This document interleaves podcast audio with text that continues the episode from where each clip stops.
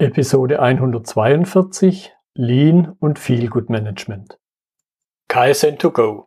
Herzlich willkommen zu dem Podcast für Lean-Interessierte, die in ihren Organisationen die kontinuierliche Verbesserung der Geschäftsprozesse und Abläufe anstreben, um Nutzen zu steigern, Ressourcenverbrauch zu reduzieren und damit Freiräume für echte Wertschöpfung zu schaffen, für mehr Erfolg durch Kunden- und Mitarbeiterzufriedenheit, höhere Produktivität durch mehr Effektivität und Effizienz an den Maschinen, im Außendienst, in den Büros bis zur Chefetage.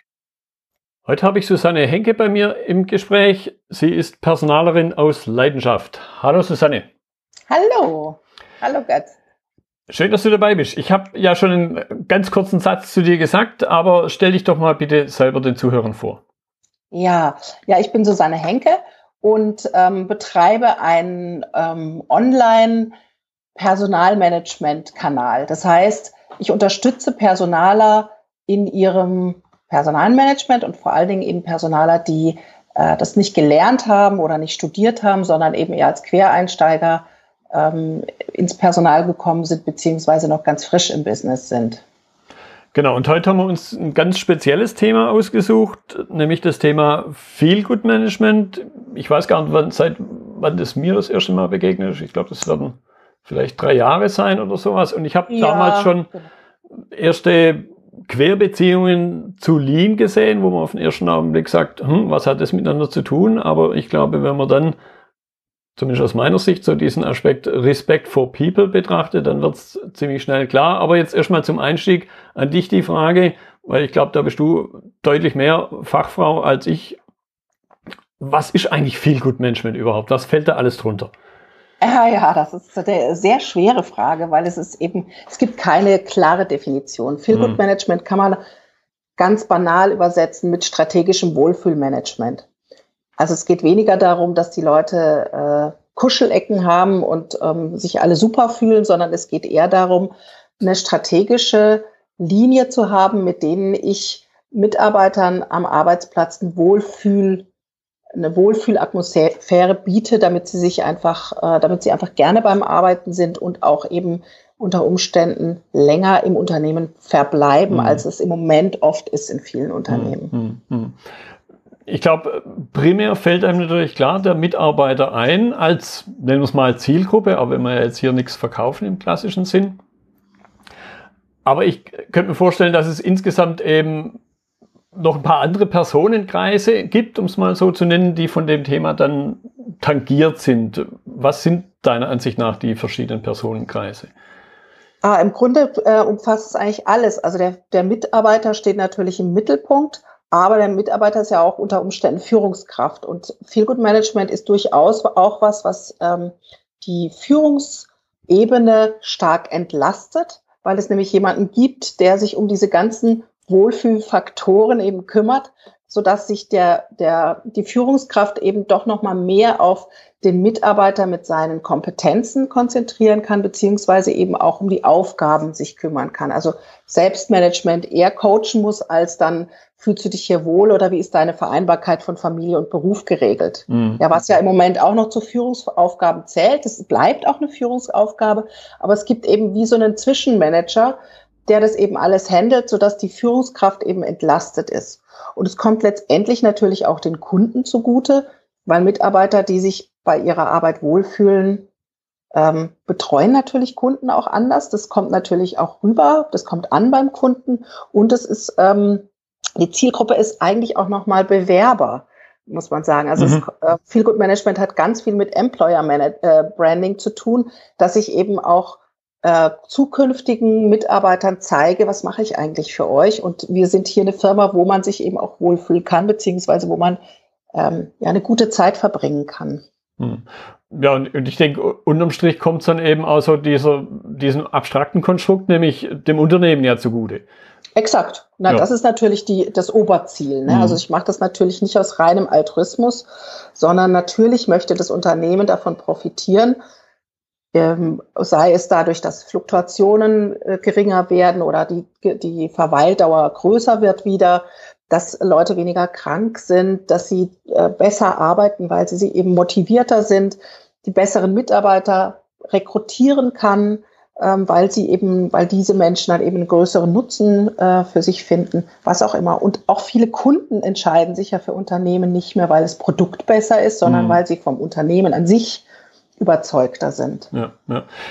Jetzt gibt es ja mindestens für mich als Laie zu dem gesamten Thema gibt's, fällt mir zumindest noch ein weiteres, nennen wir es mal Konzept ein, nämlich das sogenannte betriebliche Gesundheitsmanagement. Vielleicht gibt's aber auch eine andere, da glaube ich, bist du deutlich dichter dran. Was würdest du sagen? Also A, gibt's noch andere und B, wie grenzt sich dann das Thema Feel Good Management zum Beispiel zum betrieblichen Gesundheitsmanagement ab? Ja, also ein ganz wichtiges Konzept, was eigentlich auch sehr nah am Feel Good Management ist, ist das Lean Management. Okay. Weil es, äh, weil der Feel Good Manager, ähm, der hat verschiedene Grundaufgaben. Man kann sagen, eine Grundaufgabe ist es, oder eine sehr wichtige Aufgabe ist es, die Kommunikation zwischen den verschiedenen Abteilungen zu verbessern und eben auch Arbeitsabläufe zu verbessern, Arbeitsprozesse effektiver zu gestalten. Insofern sind mhm. wir ganz nah beim ja. äh, Lean Management. Und das betriebliche Gesundheitsmanagement kann ein Teil vom Feel Good Management okay. sein. Okay. Also natürlich sind Gesundheitsmaßnahmen ähm, für viele Arbeit, äh, Mitarbeitergruppen ein sehr wichtiges Konzept, damit sie sich wohlfühlen. Aber es muss nicht unbedingt. Es kann eben sein, dass, äh, dass man zum Beispiel in einem Unternehmen sehr junge Mitarbeiter hat, die mit betrieblichem Gesundheitsmanagement erstmal so gar nichts anfangen können. Mhm. Also es gibt ganz verschiedene Bausteine des Feel Good Managements und es richtet sich eigentlich immer danach, welche Werte ein Unternehmen hat und welche Mitarbeiterstrukturen auch welche Aufgaben natürlich. Hm. Wo, wobei in, in, meiner Wahrnehmung das Thema betriebliches Gesundheitsmanagement einerseits die, nennen wir es mal, die körperlich-physischen Aspekte sind, aber andererseits ja dann durchaus auch so Dinge wie, wie Stressmanagement und äh, dass die Mitarbeiter halt aufgrund der auch, nennen wir es, psychischen Arbeitsbelastung nicht überlastet sind, oder? Exakt, genau, natürlich. Das spielt natürlich da rein, also ganz klar. Ähm, aber wie gesagt, es kommt immer ein bisschen darauf an, wie das Unternehmen das Feel Good Management anlegt. Also es gibt Feel Good Manager, die ähm, im Office Management arbeiten und sich um ganz viele betriebliche Verbesserungsvor, ähm, Verbesserungsvorschläge kümmern. Es gibt Feel Good Manager, die rein betriebliches Gesundheitsmanagement machen weil das Unternehmen sagt, das ist das, was uns für unsere Mitarbeiter der größte Vorteil wäre. Aber ich kann eben ähm, Stressmanagement ist heutzutage ja schon fast ein Must-Have. Also es gibt ja kaum mhm. mehr ein Unternehmen, das nicht in irgendeiner Form mal Stresskompetenzseminare gibt oder sowas. Aber das wäre für mich jetzt noch kein betriebliches Gesundheitsmanagement. Das umfasst doch noch mal mehr ähm, als jetzt einzelne Seminare, Rückenschule und, und Stressbewältigung mhm. und sowas mhm. oder Zeitmanagement. Mhm. Jetzt hast du gerade äh, zwei, dreimal ne, im Grunde, glaube ich, wichtige Rolle genannt, nämlich den Feelgood Manager. Da hätte ich jetzt noch die vertiefende Frage. Wer macht jemand, ich wache, glaube ich, nicht morgens auf und sage, äh, so, ich setze mir selber einen Hut auf, jetzt bin ich Feelgood Manager, sondern das heißt, ich werde in irgendeiner Form dazu gemacht. Das heißt, irgendjemand trifft auch eine Entscheidung. Mhm. Und was macht der dann konkret, der Feelgood Manager? Mhm. Also die Entscheidung treffen natürlich die Führungskräfte beziehungsweise die Unternehmensleitung. Also ähm, es ist eine Entscheidung dafür, dass ich äh, mich als Arbeitgeber positionieren möchte und eine Strategie verfolge, wie ich möchte, dass meine Mitarbeiter sich an der, bei der Arbeit fühlen. Ähm, das kann sein, dass ich eben merke, wir finden keine Leute mehr. Das kann sein, dass ich bemerke, dass die Leute sehr sch schnell und sehr oft krank sind. Aber ich habe, es ist passiert eigentlich immer an einem Punkt, wo die Unternehmensleitung merkt, wir müssen irgendwas ändern in unserer Unternehmenskultur. Mhm. Und da kommt dann eben der Feel Good Manager mit rein, dass man sagt, ich habe jemanden, der sich um kulturelle, also unternehmenskulturelle Aspekte kümmert der auch erstmal eine Analyse macht, wie gehen wir hier miteinander um, wie ist unsere Kommunikation, wie ist unser Konfliktmanagement, wie gehen wir mit Fehlern um, ähm, gibt es Maßnahmen, die für die Mitarbeiter wichtig wären, damit sie sich wahrgenommen fühlen oder wertgeschätzt fühlen und dann eben auch die entsprechenden Maßnahmen einleitet. Aber das Ganze, die Basis von allem ist immer, dass die Unternehmensleitung und die Führungsebene sich darüber im Klaren ist, wir müssen irgendwas ändern, damit die Mitarbeiter wieder motivierter sind und auch gerne bei uns arbeiten. Hm. Jetzt differenziere ich da durchaus auch gerne, weil im Grunde bei den nächsten Fragen, glaube ich, wird es deutlich, wenn wir jetzt rein uns auf Lean Management konzentrieren würden, dann sind es zwei verschiedene Mitspieler. Wenn die einen mhm. das nicht wollen, Unternehmensleitung, dann fängt es erst gar nicht an. Genau. Selbst wenn die Unternehmens, also jetzt vom Lean her, selbst wenn die Unternehmensleitung sagt, ja, Lean, coole Sache, machen wir. Und die Führungskräfte, egal auf welcher Ebene, davon nicht, ich will nicht sagen begeistert sind, aber eben nicht wirklich mitmachen, wird es schwierig. Wie verhält sich das im Umfeld Feel Good Management? Na, das ist natürlich genauso. Also ich glaube, du kannst gar nichts im Unternehmen einführen oder, oder durchführen, wenn nicht alle an einem Strang ziehen und vor mhm. allen Dingen natürlich die Führungskräfte der verschiedenen Ebenen.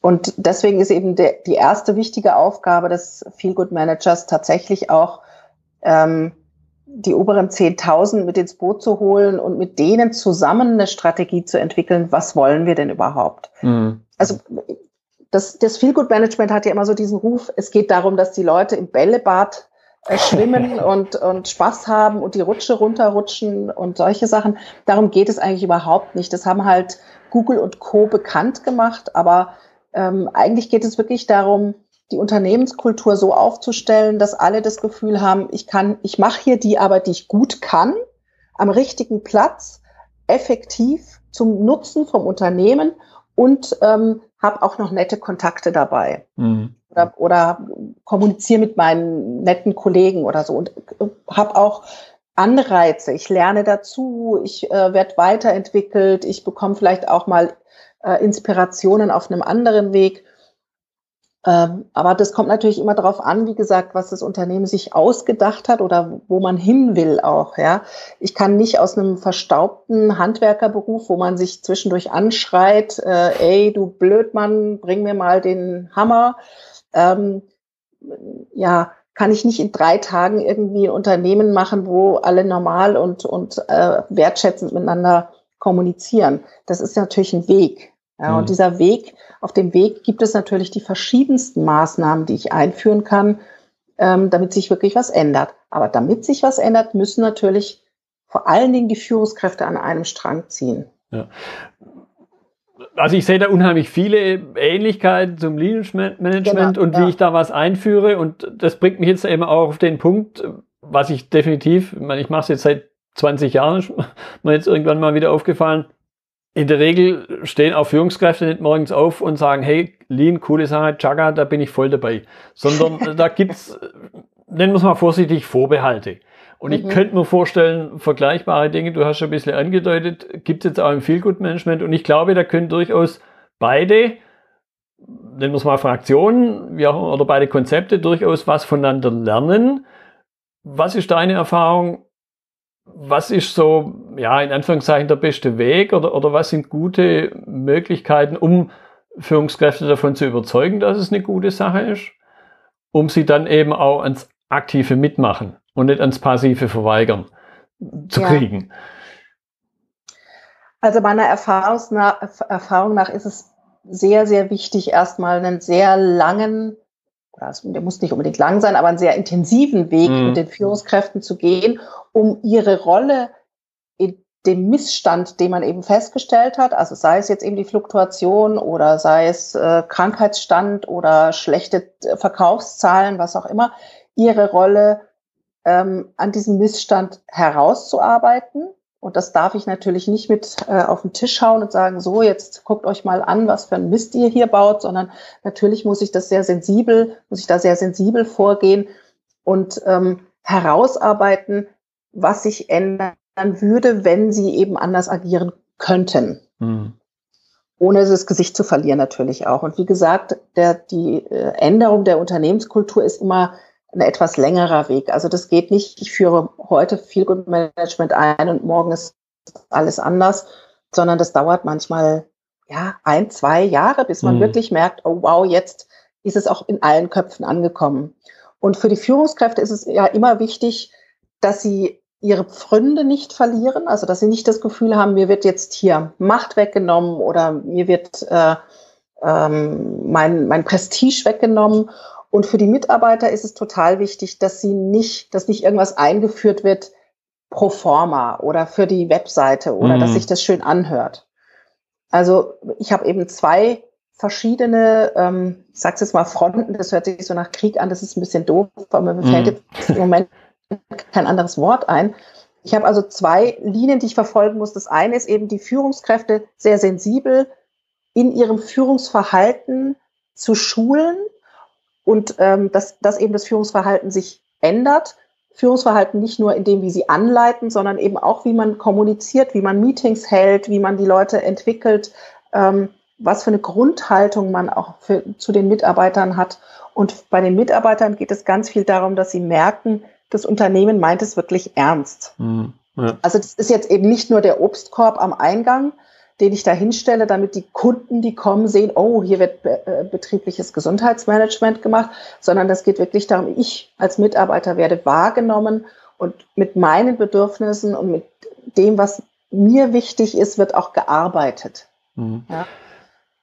ja? das möchte ich jetzt gerade äh, Personenkreis Mitarbeiter haben wir noch nicht so viel drüber gesprochen weil auch da jetzt aus der Lean, durch die Lean-Brille ich durchaus Vorbehalte sehe. Vielleicht da noch ein bisschen krasser wie im Feelgood-Management, weil ja durchaus auch greifbare Bedenken da sind. Ich mache mich selber überflüssig, was jetzt im Grunde die Ziel des, des ehrlichen Lean-Managements ist, um das mal so zu zeichnen, so, so zu benennen. Mhm. Was ist deine Erfahrung? Wie wird das von den Mitarbeitern angenommen? Weil ich glaube, wenn ich drüber nachdenke, du hast das, den Begriff Bedürfnis verwendet. Ich glaube, ich muss mir ja manchmal auch erstmal über Bedürfnisse klar werden, bevor ich dann sage, hey, ist eine coole Sache, wenn das Bedürfnis erfüllt wird. Ja, wobei die Mitarbeiter ja, also ich kann jetzt mal sagen, das Grundbedürfnis aller Mitarbeiter ist ja, wahrgenommen zu werden und gewertschätzt zu werden mhm. in ihrer Leistung. Ähm, das kann man, glaube ich, über alle Mitarbeiter, auch über die Führungskräfte hinweg ähm, pauschal erstmal sagen. Und das ist erstmal sehr wichtig, dass die Mitarbeiter sich tatsächlich wahrgenommen fühlen mit dem, was mache ich hier eigentlich, welche Rolle spiele ich, welches Rädchen bin ich in der ganzen Maschine und ähm, wie wird meine Leistung wertgeschätzt. Und darauf kann man eigentlich alles, was im Feel Good Management passiert, runterbrechen. Also auch der, der Obstkorb am Eingang ist letztendlich ja nur ein Mittel dazu, zu zeigen, ich möchte, dass du gesund bleibst und uns erhalten bleibst, damit du eben deine wichtige Aufgabe hier im Unternehmen erfüllen kannst. Ganz viele Mitarbeiter haben aber das Gefühl, sie haben gar keine wichtige, Mitab ähm, gar keine wichtige Aufgabe. Mhm. Sie, äh, beziehungsweise sie denken schon, dass sie eine haben, aber die Führungskraft sieht gar nicht, wie wichtig die Aufgabe ist, die sie hier machen. Und da setzt eben das Feel Good Management an, dass man dass in der Führung wirklich auch eine, anderes, eine andere Denkweise etabliert wird, ähm, dass eben die Putzfrau oder der Pförtner tatsächlich ihren wichtigen Beitrag zum Unternehmenserfolg beisteuern. Ja. Auch wenn sie natürlich vielleicht in der Denkarbeit oder in der strategischen Arbeit nicht wichtig sind, aber sie sorgen eben auch dafür, dass der Laden läuft. Hm. Ja, da, da, fällt mir jetzt gerade ein, also ich kenne mindestens zwei Betriebe, einen aus, aus persönlichem Besuch, wo es keine Putzfrauen mehr gibt. Und zwar in, in dem Sinne von, die gesamte Belegschaft. Jeder ist mal dran und, mhm. kümmert, und kümmert sich auch um die Toiletten. Inklusive bis rauf zum Chef. Und, okay. und, und, ja, das ist auf den ersten Blick, wenn man das erlebt, sehr spannend, sehr, mhm. sehr ungewöhnlich vor allen Dingen, aber der Grundgedanke, der dahinter steckt, der ist natürlich jetzt sehr lean geprägt, aber ich würde sagen, jetzt wo du so drüber erzählt hast und ich drüber nachdenke, ist da halt auch ein Aspekt drin, ich schätze das wert und unterwerfe mich dann selber dem, dem nennen wir es mal, Ding. Weil der Grundgedanke mhm. ist halt hier, dass einfach weniger Dreck entsteht, weil ja alle ihn mal wegmachen müssen. Exakt. Mhm. Und äh, sich dann da wieder keiner ausnimmt und dann alle, glaube ich, auch sehr greifbar deutlich wird, okay, wir sitzen an der Stelle, mindestens an der Stelle, alle im gleichen Boot. Mhm. Ja. Genau. Okay. genau. Okay. Gut. Also das ist ja mhm. in vielen Projekten auch so, dass man heutzutage eben nicht mehr so eine klassische Führungskraft und einen klassischen Mitarbeiter, Sachbearbeiter hat, sondern es gibt ja ganz viele Projekte, wo es wirklich wechselnde Kompetenzen gibt und, und jeder mal in jede Rolle rutscht. Und äh, das kommt eigentlich dem Feel Good Management sehr nah, dass man eben wirklich sagt, jeder wird mit dem geschätzt, was er hat und trägt ihm dazu bei, mhm. grundsätzlich mhm. erstmal. Ne? Mhm. Gut, jetzt könnte ich mir vorstellen, beim einen oder anderen fragt so ein kleines Männchen im Hinterkopf, okay, wie fange ich jetzt an? Ich habe es gehört, grob 20 Minuten, das ist eine spannende Sache. Was habe ich davon? Ich glaube, es sollte rübergekommen sein. Und dann ist natürlich aber ähnlich wie im Lean Management immer die entscheidende Frage, okay, wie fange ich jetzt an? Was ist dein, deine Empfehlung? Wie sieht der Einstieg für ein Unternehmen Sprich, wie, wie du vorhin ja klar gesagt hast, für die Unternehmensleitung, die mal eine Entscheidung treffen muss. Wie macht sie dann weiter nach der Entscheidung? Ja, ähm, also wenn sie sich schon entschieden hat für Feel Good Management, dann geht es eher so darum, in welcher Form denn? Also wollen wir uns einen Feel Good Manager leisten oder brauchen wir das vielleicht gar nicht, weil wir äh, eine Führungskraft haben, die, die sich diesem Thema annimmt oder vielleicht sogar die Geschäftsleitung, die sagt, nein, ich, das ist meine Aufgabe. Ja, ich mal, nehme das einfach als Chefsache mhm. an. Äh, man braucht nicht unbedingt eine extra Feelgood Manager, um Feelgood Management machen zu können, aber man braucht eben jemanden, der sich um die Unternehmenskultur wirklich kümmert. Also der wirklich sagt, das ist, es ist wichtig, dass die Unternehmenskultur gelebt wird und gefüllt wird und dass es bei allen Unternehmensteilnehmern ankommt. Mhm. Wer das macht, ist erstmal zweitrangig. Und dann sollte ich mir natürlich überlegen, was ist denn mein Ziel? Was sind meine Mitarbeiter? Also welche Altersstruktur zum Beispiel habe ich? Habe ich mehr Frauen oder mehr Männer? Was sind die Bedürfnisse der Mitarbeiter? Also junge Mitarbeiter haben eben ganz oft eher das Bedürfnis, ähm, erstmal Geld zu verdienen nach dem Studium, nach der Ausbildung, wollen vielleicht weiterkommen, wollen sich weiterentwickeln. Das hat ein 50-Jähriger nicht mehr in der Form. Natürlich will der auch weiter lernen, aber natürlich hat der eher ein Interesse, ich will gesund bleiben, ich möchte jetzt langsam ähm, aus den sehr verantwortungsvollen Aufgaben vielleicht in den, ich sage jetzt mal in Anführungsstrichen, Vorruhestand gleiten. Mhm. Ja? Mhm. Ähm, und insofern verändern sich natürlich auch die Maßnahmen. Mitarbeiter um die 30 bis 40 bauen eine Familie auf, die brauchen vielleicht eher ein Zeitkonto als viel Geld oder Gesundheitsmaßnahmen. Also je nachdem, also das nennt man ja ähm, lebensphasenorientierte Personalpolitik und das hat ganz viel auch mit Feel Good Management zu tun, da eben genau hinzugucken, welche Bedürfnisse haben meine Mitarbeiter, haben, sind es saisonale ähm, Peaks, die sie aushalten müssen, wo man sagt, okay, die haben ein halbes Jahr wirklich Rush Hour, müssen jeden Tag ranklotzen von früh bis spät. Und dann kommt aber ein halbes Jahr, wo man, wo es eher locker läuft, wo man eben eher auch mal sagen kann, so jetzt belohne ich diesen Einsatz, diese Leidenschaft während dem halben Jahr, belohne ich eben durch, keine Ahnung, mal eine Reise oder tolles Essen zwischendurch, auch wenn es jetzt kein Sommerfest oder Weihnachtsfest ist. Ähm, oder habe ich das ganze Jahr höchst Druck und muss die irgendwie anders entlasten. Ähm, da muss sich ein Unternehmen am Anfang eben genau überlegen, wie ist meine Mitarbeiterstruktur, wie sind meine Aufgaben, was kann ich überhaupt tun und was mhm. kann ich natürlich auch finanziell überhaupt leisten. Ja. Also in vielen großen Unternehmen gibt es ganz viele Maßnahmen, weil ich natürlich, wenn ich 20.000 Mitarbeiter habe und sage, ich mache jetzt hier eine Akademie mit Rückenschulen und Stresskompetenz und Raucherentwöhnung und Gesundheitswoche, dann ist der Preis pro Mitarbeiter natürlich relativ überschaubar ein Unternehmen mit 50 Mitarbeitern kann sowas schon gar nicht mehr machen. Mhm. Ja, weil ich eben nicht davon ausgehen kann, dass alle 50 Mitarbeiter daran teilnehmen. Das heißt, es lohnt sich ganz oft gar nicht. Mhm. Ja, ich kann mit, mit 20 Mitarbeitern keinen Kindergarten aufbauen. Ja, klar. Ja, ja. Während für 20.000 äh, kann ich großen Kindergarten mit fünf Gruppen aufbauen. Das lohnt sich immer noch. Ja, ja. Ja. Also da muss ich mir am Anfang immer überlegen, was kann ich überhaupt leisten und was will ich leisten und was passt zu meinem Unternehmen, zu meinen Werten und auch zu meinen Mitarbeitern. Hm. Jetzt zu Beginn deiner Frage habe hab ich äh, eine Kleinigkeit wahrgenommen und das will ich nochmal hinterfragen wo ich gesagt habe, das Unternehmen oder die Unternehmensleitung hat sich entschieden, es zu machen. Da habe ich es jetzt so bei dir rausgehört. Im Grunde, und das möchte ich noch ein bisschen hinterfragen, kommt sogar ja noch was davor, nämlich der Weg bis zur Entscheidung. Was ja. ist so da deine Empfehlung? Was ist so der erste Impuls, der ja irgendwo da sein muss, damit ich mich mit dem Thema überhaupt beschäftige? Und wie sieht also dann der, der vielleicht kurze Weg bis zur Entscheidung aus? Ja, im Grunde ist das das, was ich vorhin schon mal gesagt habe. Also ich erkenne irgendeinen Missstand im Unternehmen. Mm, okay. Ich erkenne, dass, dass äh, wir irgendwie nicht mehr weiterkommen damit, wie wir bisher äh, verfahren sind und äh, dass sich was ändern muss. Und dann kann ich natürlich verschiedenste Bausteine oder verschiedenste Aspekte hinterfragen und kann sagen, liegt das an unserem Büroeinrichtung, liegt es an unseren Aufgaben, liegt es an unseren Kunden, was auch immer.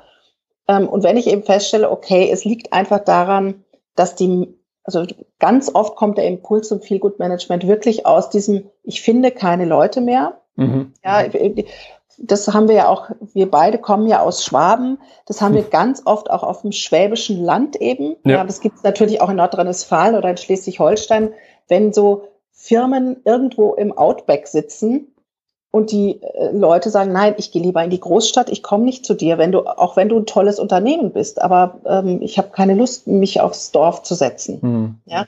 Oder ähm, ich habe einen Auszubildenden, der danach eben nicht übernommen werden will, weil er sagt, nee, ich möchte in einem anderen Unternehmen arbeiten, wo ich mich wohl, wohler fühle, wo ich nicht angebrüllt werde oder wo ich keine Angst haben muss, Fehler zu machen. Mhm.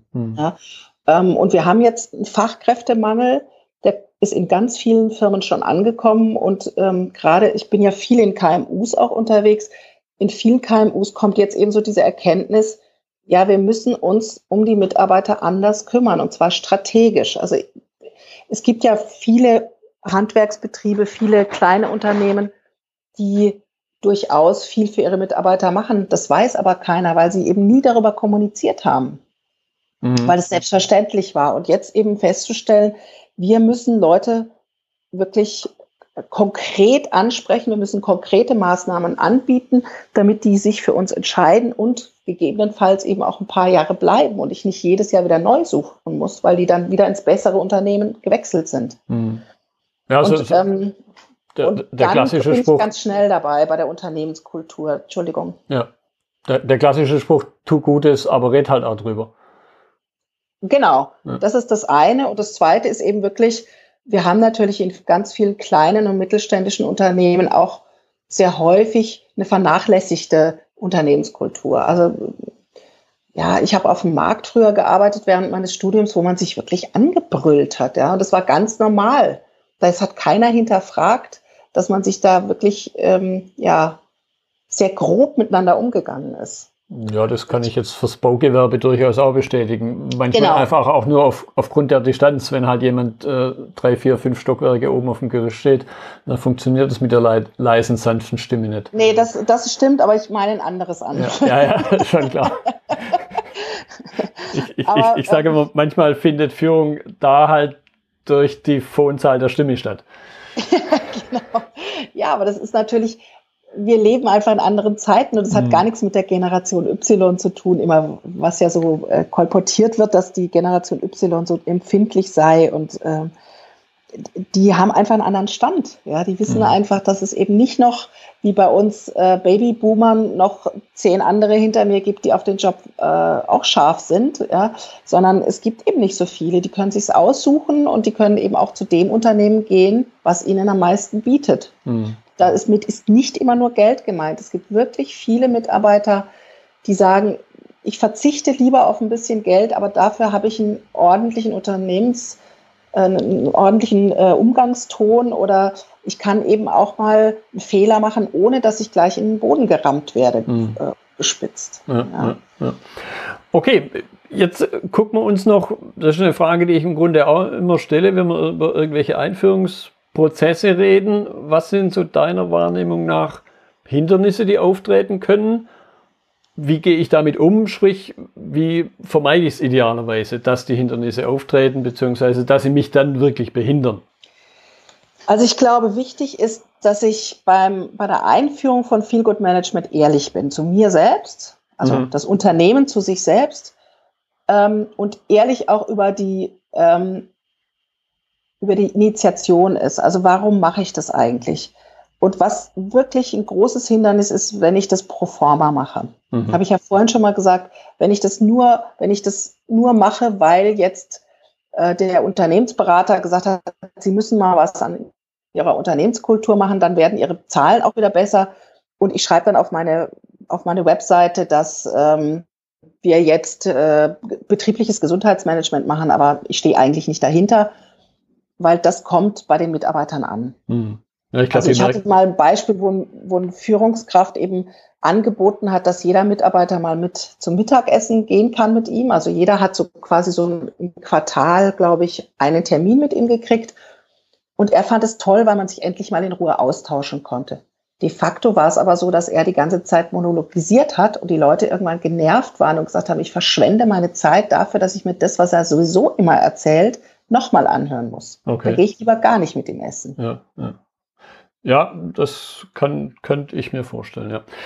Wenn wir so zum Abschluss, auch wenn es noch eine relativ junge Disziplin ist, Feel Good Management, was ist so deine Prognose, deine Idee, wie wird sich Feel Good Management zukünftig weiterentwickeln? Sowohl was, nennen wir es mal, die Verbreitung angeht, weil ich glaube, es ist noch nicht so verbreitet, aber eventuell eben auch inhaltlich. Mhm. Ähm, also das Feel Good Management ist, glaube ich, sehr intuitiv entstanden. Es gab so ein paar Startups, die ja damit angefangen haben, die es auch bekannt gemacht haben. Und da ging es tatsächlich viel um diesen, diesen Start-up-Gedanken, also leicht zu sein, spielerisch äh, umzugehen, Kreativität zu entwickeln ähm, und äh, ja, so ein bisschen dieses, diesen Freigeist auch äh, zu erhalten in Startups. Und ich glaube, dass das Feelgood Management eben jetzt langsam Einzug hält in, sag jetzt mal, seriöse Firmen, also in mhm. etablierte Firmen, ja. etablierte Unternehmen und weggeht von diesem Start-up-Freigeist. Ähm, und damit ver veränderte sich natürlich auch inhaltlich, dass ich wirklich entdecke und dass ich mich mehr an meinen Unternehmenszielen und Werten orientiere, während sich in den Startups eben oft an diesem Lebensgefühl orientiert wurde. Deswegen gab es eben auch so viele Maßnahmen, weswegen das Feel Good Management immer so ein bisschen belächelt wurde. Ne?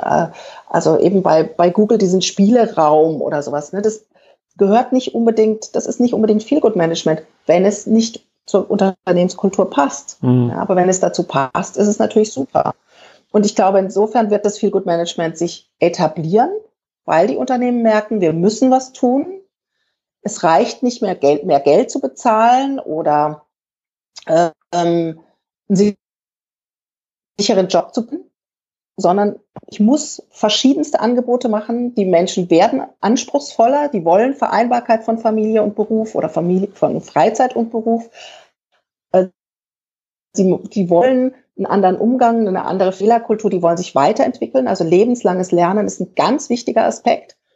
Und äh, ob ich das jetzt viel Good Management nenne oder nicht, wir müssen was für die Unterne äh, für die für die Mitarbeiter tun und das wird sich durchsetzen. Mhm. Und ähm, Feel Good Management geht jetzt eben ein, auch in, also die IHK zum Beispiel entwickelt jetzt ein Konzept für die Ausbildung zum Feel Good Manager. Also es wird einfach ähm, eine, einen klareren Rahmen geben. Es wird klarere Vorgaben auch geben für Feel Good Manager. Was, was sind deine Aufgaben? Was muss man machen? Was kann man machen? Ich denke, es werden einfach viele Unternehmen, also so Subunternehmen auch aufspringen, die eben dann fürs Feel Good Management Dienstleister werden also da wird das Angebot ähm, sehr viel größer werden, denke ich mal. Hm. Okay. Prima. Susanne, ich danke dir für deine Zeit. Ich fand das eine coole Episode, weil ich unheimlich viele Ähnlichkeiten gesehen habe. Auch beim Lean Management, das, da gibt es dieses, ich würde schon sagen, auch zentrale Prinzip, Respect for People, also der mhm. Respekt, Respekt meinen Mitarbeitern gegenüber. Und auch da geht es im Grunde darum, das soll nicht irgendwie ein Kuscheln sein, sondern soll ganz greifbar sein. Mhm. Im Nutzen für alle Mitarbeiter, Führungskräfte, Unternehmensleitung und Unternehmen als Ganzes. Genau. Schön auf den Punkt gebracht, genau. Das war die heutige Episode im Gespräch mit Susanne Henke zum Thema Lean und Feel Good Management. Notizen und Links zur Episode finden Sie auf meiner Website unter dem Stichwort 142. Wenn Ihnen die Folge gefallen hat, freue ich mich über Ihre Bewertung bei iTunes. Sie geben damit auch anderen Lean-Interessierten die Chance, den Podcast zu entdecken. Ich bin Götz Müller und das war KSN2Go. Vielen Dank fürs Zuhören und Ihr Interesse. Ich wünsche Ihnen eine gute Zeit bis zur nächsten Episode. Und denken Sie immer daran, bei allem, was Sie tun oder lassen, das Leben ist viel zu kurz, um es mit Verschwendung zu verbringen.